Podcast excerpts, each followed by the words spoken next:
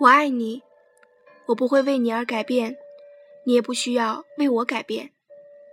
我们要像动物一样活着，去很多很多的地方，晒得跟非洲人一样黑。花式电台，我是冰花。喜欢一个人孤独的时刻，但不能喜欢太多。像动物一样活着。我很喜欢给卡卡洗头，最近在外拍摄纪录片，暂时住在姐姐家，洗头的次数就多了。在大理，在我们自己的家，大约只为他洗过两次，或者三次，又或者四次。大理气候凉爽，我们不大出汗，自然也不用每天洗头。况且我们租的是一个老屋，洗澡。只好在院子里，用电磁炉烧上一大壶开水，同凉水一起兑在浴盆中，站在院子的角落，玄关的背后，在石榴树和李子树之间挂一块麻布，稍作遮掩，拿毛巾擦洗头发和身子。空气很新鲜，一抬头便是蓝天艳阳或灿烂星空。我很幸运。在未满十八岁时就追求到了心仪的姑娘，并同她生活在了一起。如果称她为我的女友，听上去未免情分过浅，所以我总是把她介绍为我的爱人。我们的相识源自于出走。我从拉萨南归时，她自南方向西藏而来，在青海的一所青年旅社中，我发现一个好看的女孩子。她没有化妆，也没有染发，扎一束辫子，看上去像个小孩儿。等她坐在我身边时，我又看到她脸上细小的、不易觉察的皱纹，因此我猜出了她的年龄，二十四岁。她说我是这段旅程中唯一猜中她年纪的人。我们聊得很高兴，她的笑点实在太低了。随口说个几年前网上的老段子，都能把他逗笑得前仰后合。可后来，我对他讲的笑话太多，以至于现在我跟他讲很好笑的笑话，他都不笑。青海的晚上太短，我们都还没来得及有什么非分之想，就已各奔东西。旅程结束后，我回学校念书，他回单位上班。他比我大七岁。这正合我意，却不太合他的意，所以纵使对彼此有些好感，也没有进一步的交往。但我们没有因此断了联络。同一年冬天，我辍学了。第二年春，我和朋友老魏一起走西南拍纪录片，卡卡正好辞职，我就拉他入伙，他欣然接受。我想他肯定还是喜欢我的。朝夕相处、共苦同甘的日子，最容易培养感情。在路上，我们一直讲述各自的故事，交换看法。在对于许多事情的看法上，卡卡同我有着强烈的共鸣。他同样认为，追寻梦想是可贵的，而非幼稚的；与人为善是美好的，而非危险的；追问真理是必要的，而非无聊的。我们在一起。十分突然并自然，在一起的头一宿，勇敢、坦诚、彻底的面对彼此的身体，除却心里那一点紧张与腼腆，竟尚存一份熟悉，好似老夫老妻般彼此适应彼此的存在。几天后，我们甚至开始考虑未来居住在什么地方。起初，我们想到撒拉萨，但当我们行至大理时，又被清秀的风光、宜人的气候和自由的氛围所吸引，于是决定在旅程结束后归返大理，在洱海边的村庄租一所小院子。我们真的在洱海边的村庄租了一个小院儿，从此过上了在院子里洗澡的日子。我们用过的第一块洗澡毛巾是在火车推销员的激情演示下买的，很漂亮的蓝色毛巾，用了很久。成了白色的。后来卡卡回老家过年，带回一条粉红色的毛巾，我们便喜新厌旧了。日子哗啦啦的过去，那块粉红色的毛巾也被用成了白色的。因为女孩的那一点点羞涩，卡卡洗澡大多是在天黑之后，水啪啦啪啦落在地上的声音很有节奏感。我在房间里可以听见他打洗发露和沐浴露的动静。等洗的差不多了，他就会大喊一声：“小雨！”我就赶忙拿干净的浴巾过去。这时候，他举起浴盆，把剩下的热水迎头倒下，进行最后的冲洗。接着，将两只手从麻布的另一面伸出来，一只取浴巾，另一只将用完的毛巾和浴球递给我。等我把毛巾和浴球挂好在屋檐下的晾衣线上时，他就裹着浴巾出来了。整个过程持续的非常短。大约只有几分钟，对长发的姑娘来说，这点洗澡时间远远不够。因此，卡卡的头发总是打结，她需要花很长时间洗头，才能将头发理顺。但这就是我们的生活，是我们所热爱的生活。在这种生活里，夜晚寒冷，没有喷出源源不断热水的花洒头，我们只能互相依偎取暖。我们必须像接受彼此的缺点一样，接受这样的方式。大理的雨季，我们常常听到一整晚的雨，连老鼠家族每天在灰暗隔层里追逐打闹的声响，也被雨声覆盖得模糊不清。我们窃窃私语，担心二楼的瓦顶是否会漏水，然后睡去。有时候我会醒过来，静静地听他打呼噜；有时候。他会醒过来，静静的听我打呼噜。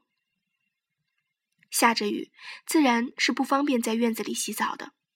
虽然朋友们都慷慨的欢迎我们去借用淋浴，但也不好总是骚扰他们，只好把麻布挂到屋檐下的晾衣线上，两人躲在后头共洗一盆热水。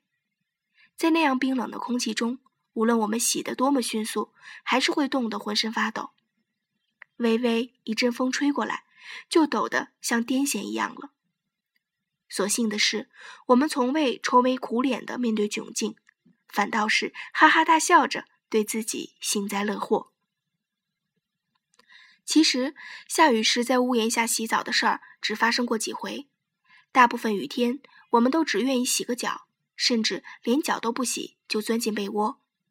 但一旦回忆起那动彻心扉的感受，我们的房间和被窝就显得格外温暖。在我充满误差的记忆中，第一次给卡卡洗头，是因为他突然对我说了一句：“不如你来给我洗头吧。”于是我们烧上热水，搬来板凳，坐在院子中央阳光直射的地方。我将他的头发打湿，抹上洗发露，在头皮上抓出泡沫，再往下捋，把他乱成一团的长发慢慢理顺。起初我用力很轻，怕弄疼他，直到他主动要求我大力一点，我才使上劲儿。他说很舒服，像抓痒一样。太阳把他头上的沫子都照得发起了光。我们养的小黄狗在一旁吐着舌头。这样的时刻，这样的气氛，让我感到格外温暖。我甚至觉得这样洗上一天也好啊。最后，清水流过黑发，初生的新鲜的小草恐怕都没有这么干净。如此这般的喜悦，当然不会让人爽得直叫唤，但却会让人情不自禁地微微笑起来。在我炒菜、煲汤、做饭时，卡卡洗碗、洗衣、整理房间时，我们也会有类似于这样的心情。那会儿走西南。我和卡卡聊得最投机的一个话题就是，人应该像动物一样活着。那段旅程的终点是拉萨，是我们第二次回到那座圣城，身上只剩下两块钱了。卡卡跑去银行取钱，回来时，我隔着街向他大喊：“卡卡，我爱你，我不会为你而改变，你也不需要为我改变。我们要像动物一样活着，去很多很多地方。”晒得跟非洲人一样黑，他有点被我吓到了，但还是一副开心的样子。后来，我们一起去了北京、广州、厦门、杭州、义乌、苏州、南京、北京、哈尔滨、武汉，还去了汶川、若尔盖、朗木寺、夏河、迪拜、尼泊尔，还有我的故乡德清，以及我们相识的那家青海的青年旅社。我们手拉手，在结冰的青海湖边，活过了传言中的世界末日。每一天都像挤进了十天的内容般饱满。激荡的漂流过去，我们又回到了大理，过着十天如一天般快速消逝的平凡日子。时间忽慢忽快的过去，我们最终还是改变了。我们的温柔和耐性渐渐的减弱。争吵也愈发频繁，两个人都觉得受了委屈。卡卡几番将我气走，我也多次将卡卡凶哭。我们一手建立起来的家，一件件从二手市场拉来的家具，满满两柜子的书，亲手打的床，砌的墙，逐渐成为了我们的负担和羁绊。我想方设法获得下一笔生活费。为了大米和土豆的价格生气，卡卡常常没有心情看书，因为刚打扫完的家又被客人弄乱而郁闷。好在我们有许多可爱的朋友，他们会及时的搅拌溶解我们的情绪，就像在雨天，我们没法洗澡时，可以借用他们家的淋浴。其实，相对于许多其他情侣，我们的感情还是很好的。但我们生怕成为庸俗大众，像动物一样活着，是多么遥不可及的事儿。无法脱离世间八法的凡夫，要怎么自由的活着？理想是美好与必要的，哪怕永远无法实现，我们只能选择尽可能的在俗世中去审视自己，尽可能的靠近原始的善良，远离无名的罪恶。所以在第二天太阳升起的时候。我们认真做事，努力生活，内心坦荡的面对光明。最近在姐姐的城市拍纪录片，我和卡卡暂住在她家，洗头的次数就多了。姐姐是年轻的生意人，有两辆车，住的是小区别墅，在风光和体面背后，她承受了大多数同龄人无法想象的压力。在这里，国际化的大都会里。一切都跟钱有关系，经济永远是饭桌上最热门的话题。我们花时间去适应大环境下的甜燥，适应有保姆负责大小家务的生活，适应投靠亲友时的心理斗争。我们警惕着发生在自己身上的细小变化，抓住平静的机会。在小区的游泳池里，卡卡终于教会了我去游泳。如实现梦想般的欣喜过后，几乎每天我都要在抽出时间拉着卡卡去游泳。长相在水中的时候，我幻想并怀念着大理洱海，哪怕我们只是玻璃缸里两条傻鱼。游泳结束后，我们回到姐姐家洗澡。姐姐家的浴室很宽敞，有抽水马桶和大浴缸。我们赤身裸体的坐在浴缸里。卡卡背对着我，头微微扬起，黑发散落在肤色敞亮的背上。我用他喜欢的、有些发烫的热水冲湿头发，打上洗发露，第二遍才算起沫。接着，我不断抓洗他的头皮，学着洗发店里那样按摩一两下子。我的手指就是他的梳子，自上而下梳理着他的头发。做着这些动作，我不需要思考，不计较时间，如同左手按住吉他和弦，右手就自然而然地拨动。洗完头，我们为彼此擦上沐浴露，再用花洒清洗。某刻，我啪嗒一下子明白过来，在洗澡、洗头的时候，我们确确实实像动物一样活着。那样的情景。与两只不同颜色的小虎小土狗互相舔舐毛发的样子是如出一辙的。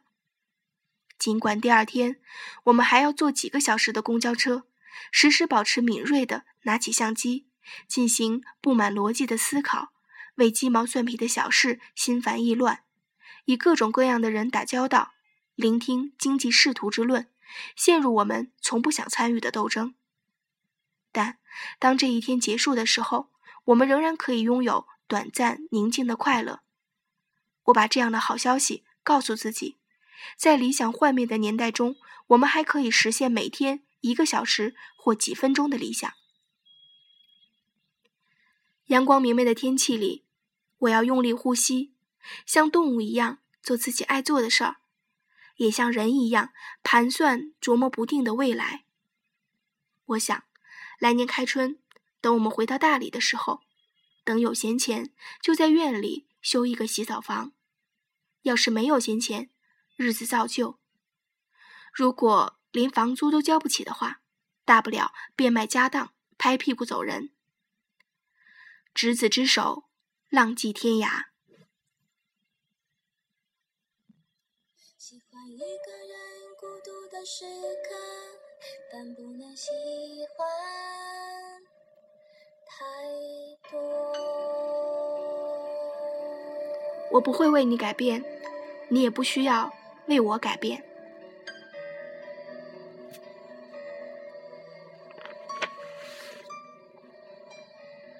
如果你喜欢我的节目，欢迎点赞、评分或转发。如果你有宝贵的意见，欢迎评论回复给我。你还可以搜索公众微信号“花式”，关注并留言。花式电台，我是冰花。写明信片，像一只鸟在最高的地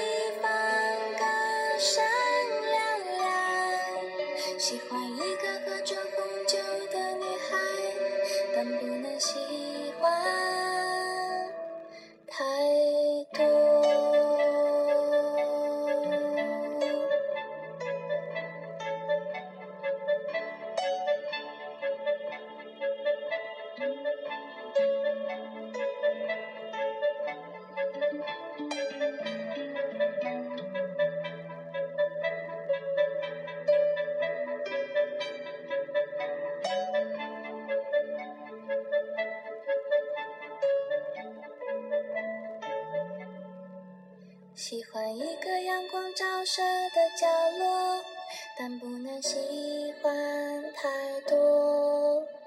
是幼稚园的小朋友，笑声像睡眠一样打扰我。